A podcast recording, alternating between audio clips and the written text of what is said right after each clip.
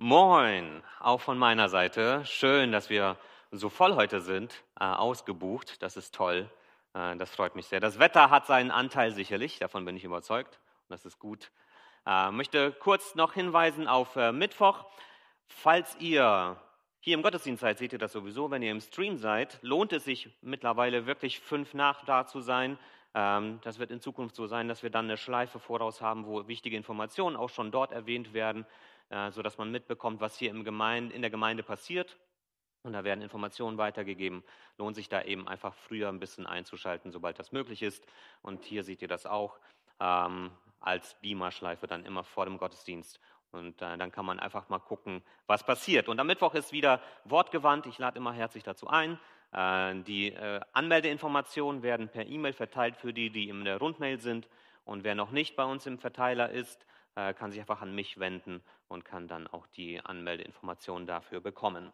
Genau, das als kleine Info nochmal vorab. Wir sind weiter unterwegs im Markus-Evangelium und ähm, da wollen wir uns mit dem nächsten Gleichnis beschäftigen. Wir sind in so einer Reihe von Gleichnissen da drin und wir wollen uns diese Gleichnisse angucken. Äh, wir haben zwei Gleichnisse schon gehabt, die mit Landwirtschaft zu tun gehabt haben. Und heute geht es um ein weiteres Gleichnis aus diesem Bereich der Landwirtschaft. Ich äh, will noch mal ganz kurz erinnern, wo wir gewesen sind. Das erste Gleichnis, da ging es darum, dass äh, Körner ausgestreut worden sind und dass dort auf vier verschiedenen Böden dann ähm, das ausgestreut ist. Und hier ist es gewachsen Dort ist es nicht gewachsen. Jesus hat versucht zu erklären, wie kommt es, dass, wenn er predigt, so unterschiedliche Reaktionen auftreten. Das zweite Gleichnis ähm, versucht zu klären, wer dafür verantwortlich ist, dass das Reich Gottes wächst. Wie kommt es überhaupt, dass Wachstum entsteht? Im Grunde so ein bisschen auch, wer hat die Verantwortung dafür? Und da haben wir gesehen, das Reich Gottes wächst zwar, weil Menschen Korn ausstreuen, aber das Wachstum selbst schenkt Gott. Darauf sind wir angewiesen, dass Gott Wachstum schenkt.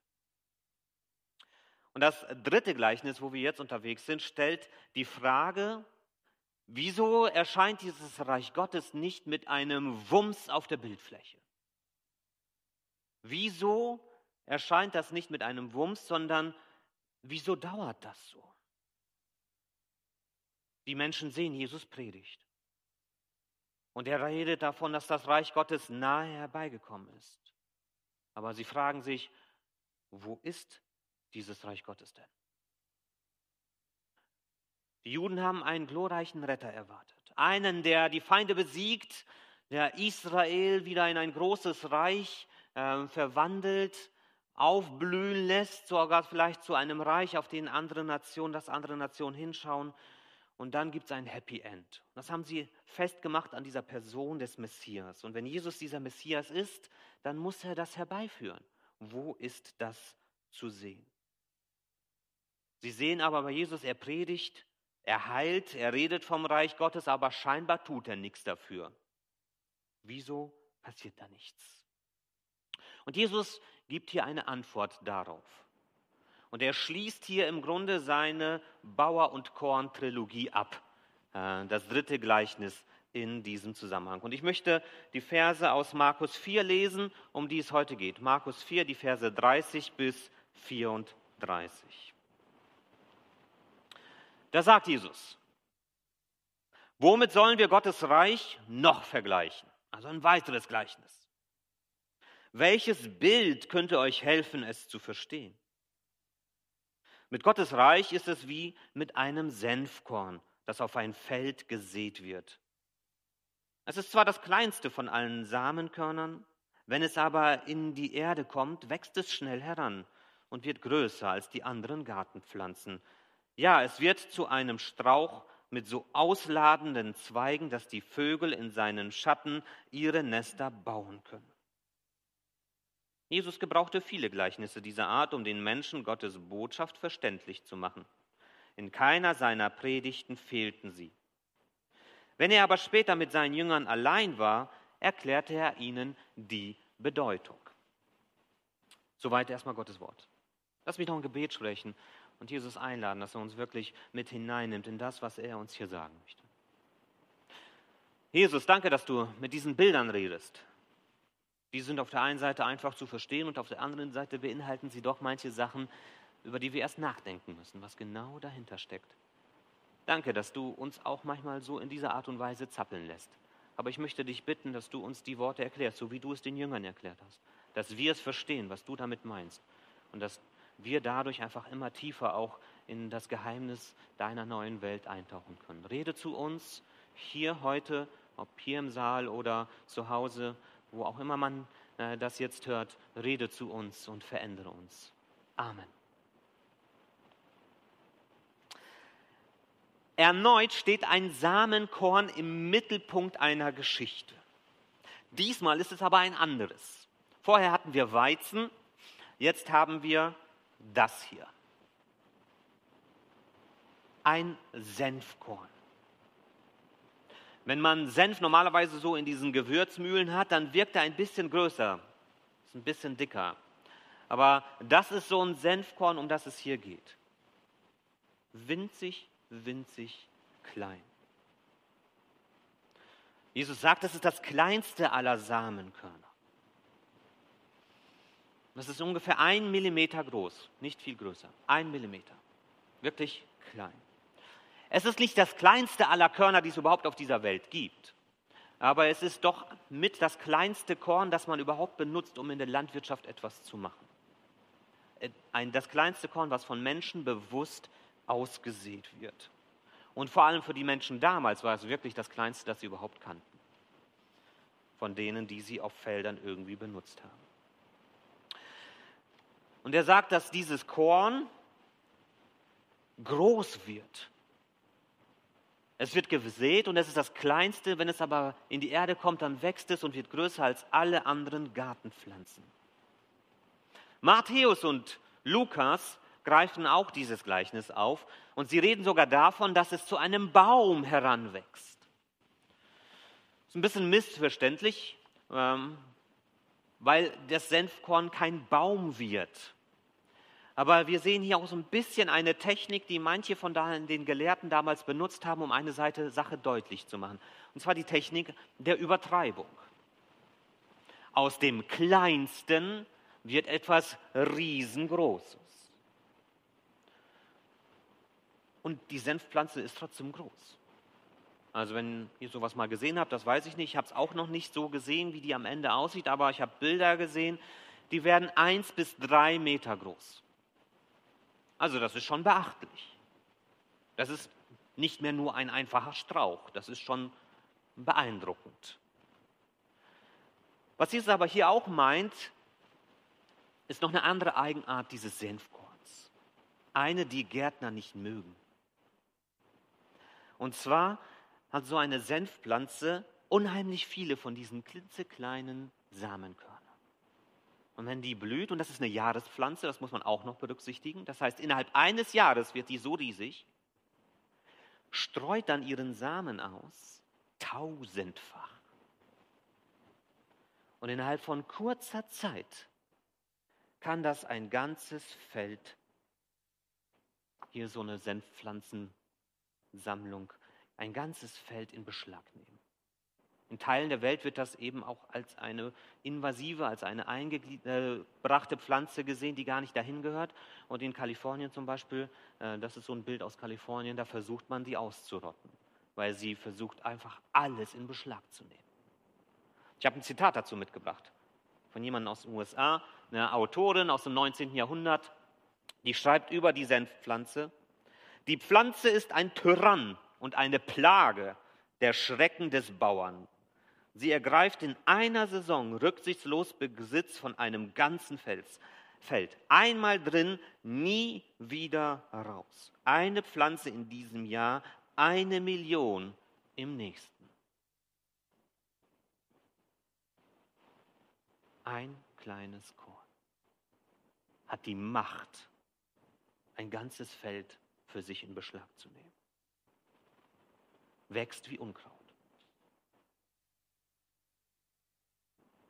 Und er redet, Jesus redet jetzt auch davon, dass in dieser Pflanze Vögel nisten.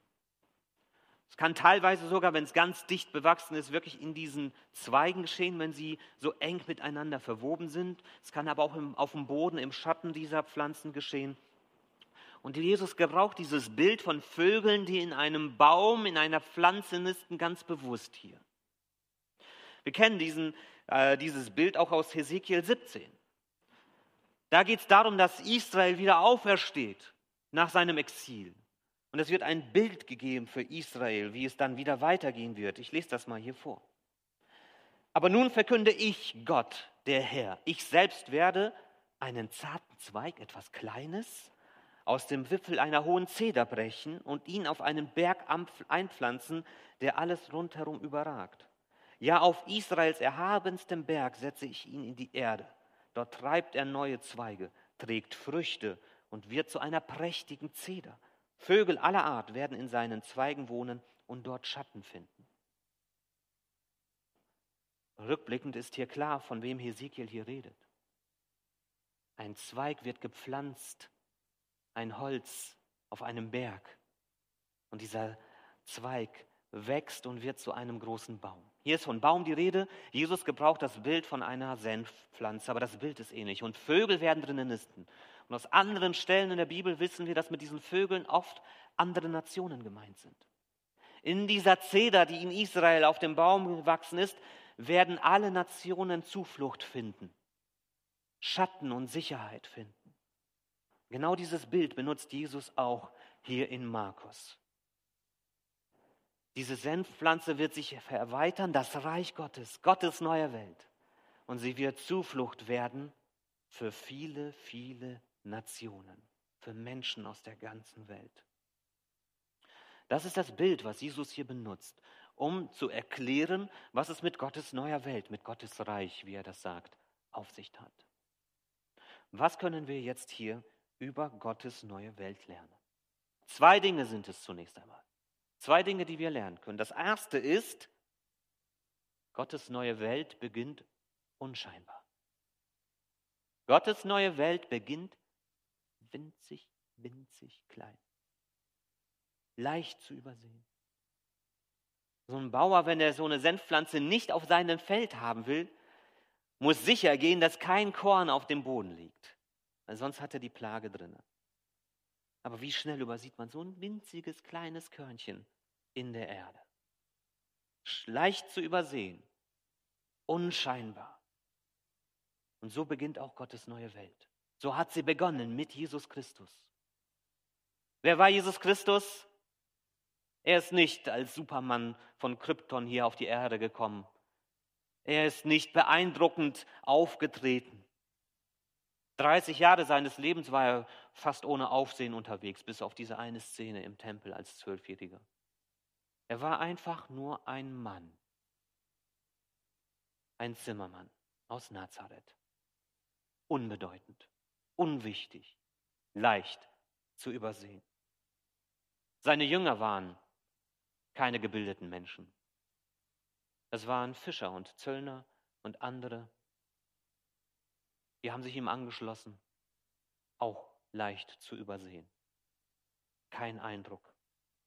Die ersten Christen, eine, ein ärmlicher, trauriger Haufen von verängstigten Jüngern.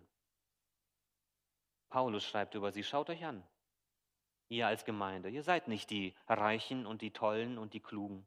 Gott hat sich das Schwache auserwählt, das, was man leicht übersehen kann, das Unscheinbare. Und drumherum, in was für einem Umfeld wächst dieses Reich Gottes auf, diese neue Welt? Da sind die Juden, die wollen sie ausrotten. Da ist ein Saulus, der geschickt wird, um die Gemeinde in Damaskus auszurotten. Da ist das römische Reich, das durch viele verschiedene Verfolgungen versucht hat, dieses, diese neue Welt, die da anbricht und sie bedroht, diese alte Welt bedroht, auszurotten. Es ist unscheinbar. Auch in unserem Glauben, auch in unserem Leben, auch hier in unserer Zeit beginnt Gottes Welt manchmal sehr unscheinbar. Vielleicht bei dir? Vielleicht bei Menschen in deinem Umfeld? Vielleicht ist da eine Kleinigkeit, die sich hineingepflanzt hat in dein Leben und die dich nicht loslässt. Dieser Gedanke über diesen Gott. Irgendwie dieser Jesus, der einfach an dir nagt und nicht aufhört, an dir zu nagen. Der dich einfach nicht locker lässt.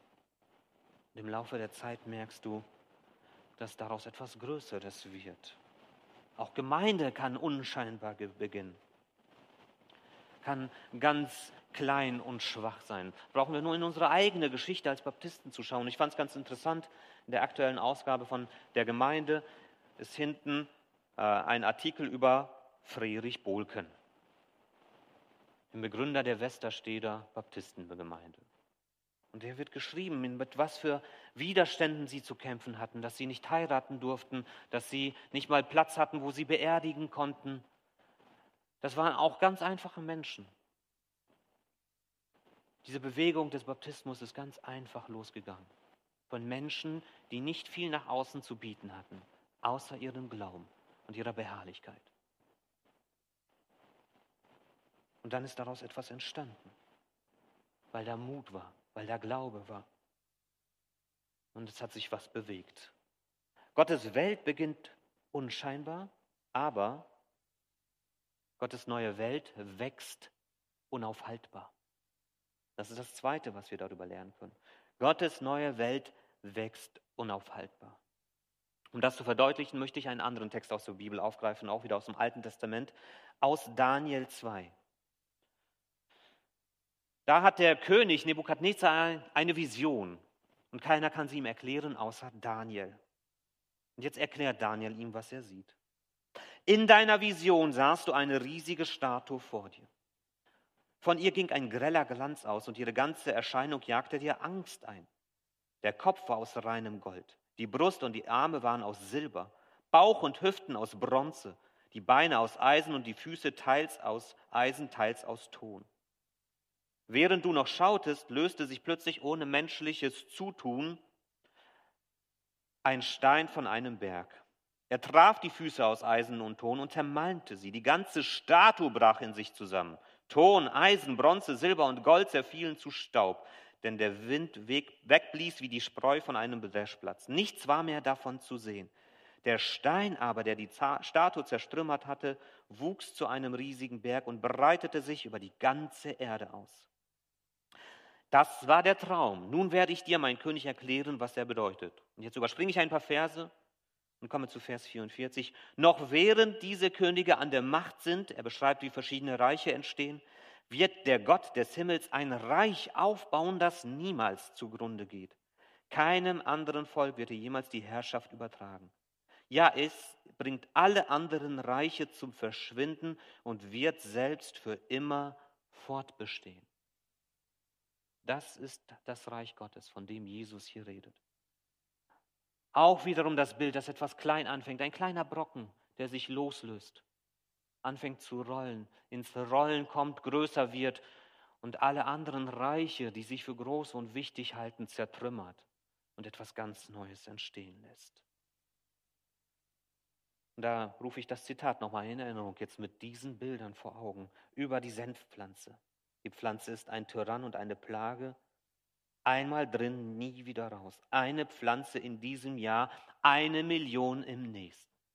Genau das hat das römische Reich erlebt, als es versucht hat, diese christlichen Nervensägen auszurotten, die sich nicht beugen wollten unter den Kaiser, die nicht mitmachen wollten bei diesem Kult, die ihren eigenen Weg gegangen sind.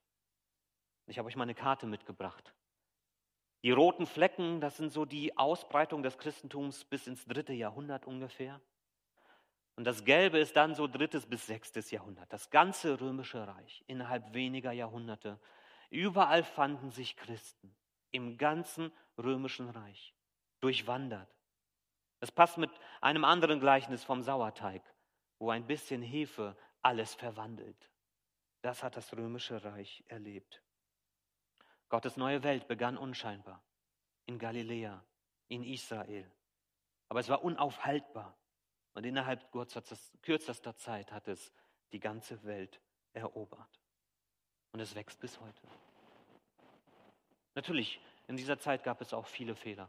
Da gab es auch viele Irrwege, die diese äh, christliche Kirche gegangen ist. Da brauchen wir gar nicht äh, drüber hinweg zu gucken. Das dürfen wir offen, offen bekennen und benennen. Das ist so. Aber Gottes neue Welt wächst bis heute ungebremst.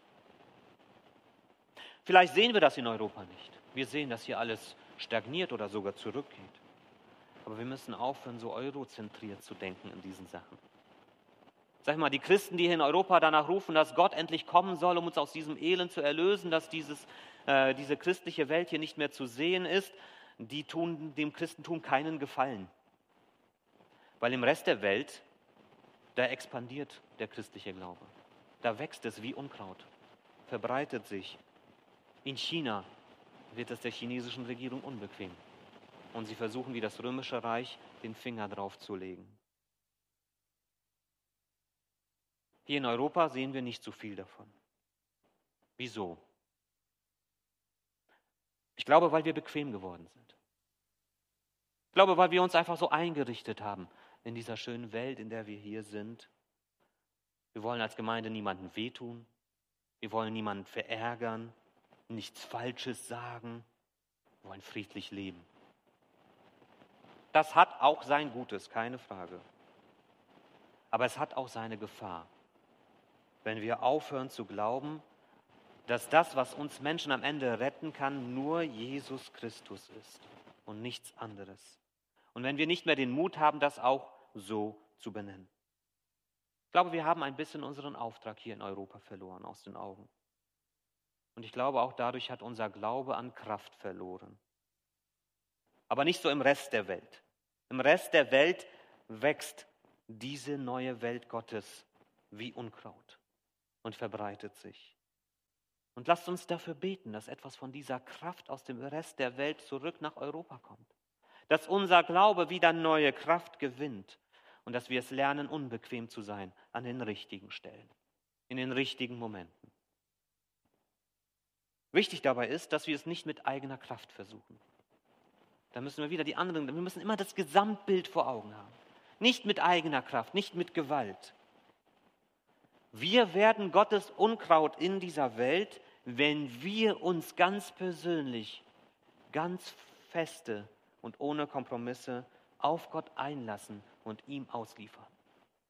Wir schlagen unsere Wurzeln in seine, in seine Gegenwart, in die Beziehung mit ihm. Und je mehr wir uns auf Gott ausrichten, umso stärker wird unser Glaube und umso mehr Effektivität wird er entwickeln, umso mehr wird er nach außen wirken. Davon bin ich überzeugt. Wir müssen das nicht mit Gewalt und Kraft.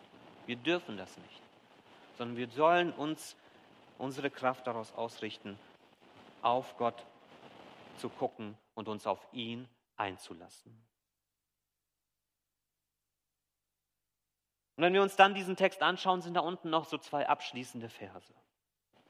Da werden noch zwei weitere Gedanken ausgesprochen. Jesus redete in jeder Predigt mit Gleichnissen, damit die Menschen das verstehen können, was er damit meint. Und das, was sie nicht verstanden haben, das hat er den Jüngern dann erklärt. Und hier sehen wir, Jesus möchte auf der einen Seite die Menschen zum Nachdenken anregen. Das haben wir vorher schon gesehen, dass er es eben nicht alles offensichtlich gemacht hat. Aber auf der anderen Seite möchte er, dass sie über die richtigen Sachen stolpern. Sie sollen nicht über komische Sprache stolpern, mit der sie nichts anfangen können, sondern sie sollen über die Inhalte stolpern. Und wenn sie es nicht sofort verstehen, dann sollen sie zu ihm kommen, um es sich erklären zu lassen. Und Jesus geht da einen ganz schwierigen Balanceakt als Redner ist das nicht immer so einfach. Auf der einen Seite wollen wir verhindern, dass die Leute durch unsere Sprache irgendwie ausgegrenzt werden, dass sie jetzt schon abschalten, weil sie gar nicht verstehen, worüber wir reden, wenn man so in Fachchinesisch, Fachchinesisch simpelt und redet, dann versteht man manchmal gar nicht, was da gemeint ist. Und auf der anderen Seite will man, dass die Leute trotzdem da sind, weil wenn manche Menschen manchmal glauben, ich verstehe genau, was der meint, dann schaltet man schon ab und hört gar nicht mehr so richtig zu. Man hat es ja schon begriffen. Und die Kunst ist es, wie so ein guter Schriftsteller oder wie so ein guter Filmemacher, so das Mysterium drinne zu behalten, aber ein Mysterium, das jeder gut verstehen kann, dass das das Geheimnis ist, um das es geht. Und das fesselt uns Das lässt uns neugierig sein. Und dann denken wir darüber nach, was ist damit gemeint? Wo geht die Reise hin? Wo kommt das alles her? Was ist da eigentlich im Spiel? Und dann reden wir auch vielleicht miteinander über das, was wir dort gelesen, gesehen, gehört haben. Und ich kann mir sehr gut vorstellen, dass die Menschen bei Jesus nach seinen Predigten miteinander im Gespräch, hey, hast du verstanden, was er macht? Was ist mit dem Senfkorn? Wie meint er das? Was, wie hängt das zusammen? Dass da Gespräch drinne war. Und das ist das, was Jesus möchte.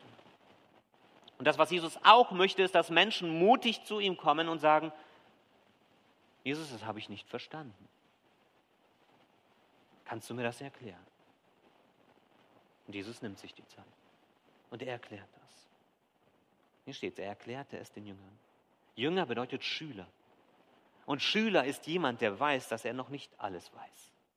Ein Schüler ist jemand, der einsehen kann, zumindest wenn man erwachsen ist, dass ich noch dazu lernen muss. Dass man zu dem hingeht, von dem man lernen kann.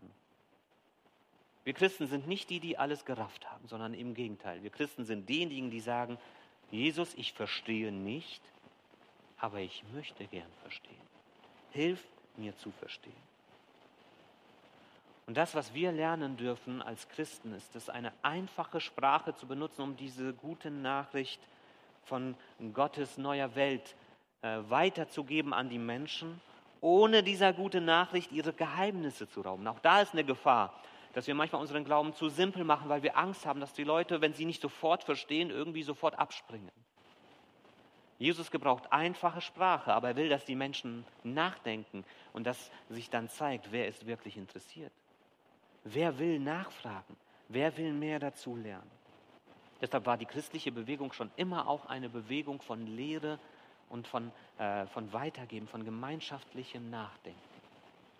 Das hat den christlichen Glauben schon immer geprägt. Und immer dort, wo das stark gewesen ist, dieser Impuls, miteinander zu lernen, immer dort hat der Glaube auch eine Kraft entwickeln dürfen, die ihn weitergebracht hat.